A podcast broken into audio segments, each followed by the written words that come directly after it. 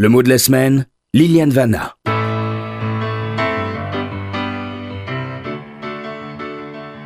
Volonté.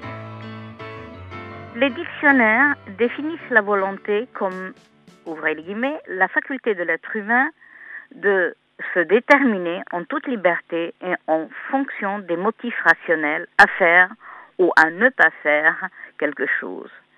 Mais qu'en est-il de la volonté divine, la volonté de Dieu. Comment la connaître? Peut-on la connaître?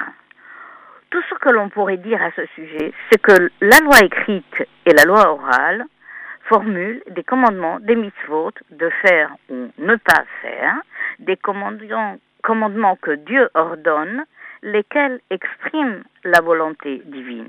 Mais au-delà de cela, qu'en savons-nous il arrive souvent que lorsque la question leur est posée, certains rabbins répondent c'est la volonté de Dieu. Or, de tels rabbins n'en savent pas plus que n'importe quel être humain quelle est la volonté de Dieu, pas plus que ce que les commandements de la Torah expriment en tout cas. Alors, me dirait-on, qu'en est-il des lois élaborées au fil des siècles par les poskim, les décisionnaires en matière d'Allah À cela, il convient de répondre qu'il ne fait aucun doute que les sages ont tenu compte des principes, des fondements, des lois thoraïques lorsqu'ils ont pris de nouvelles décisions. Mais il ne fait aucun doute non plus que les choix personnels, idéologiques, les relations, bonnes ou mauvaises, avec les autres communautés juives joueront un rôle important dans leurs décisions. Ce fut le cas, à titre d'exemple, du Gaon de Vilna, qui, avec ses disciples, a combattu, combattu avec virulence le mouvement Chabad et avait même refusé de recevoir son fondateur, Rabbi Shneur Zalman, de l'Adi, qui souhaitait le rencontrer dans un esprit de conciliation.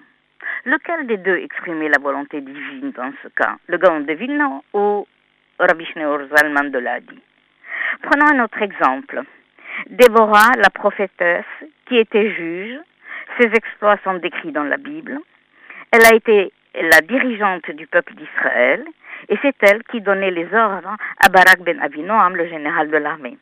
Elle a été choisie par Dieu pour sauver Israël de ses oppresseurs. Le peuple lui a obéi et l'armée aussi. C'était la volonté divine. Aucun rabbin ne saurait dire le contraire.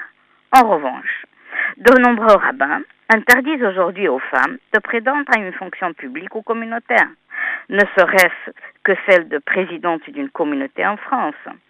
Des rabbins interdisent aux femmes de, prendre la parole dans la synagogue pour une dracha ou une annonce.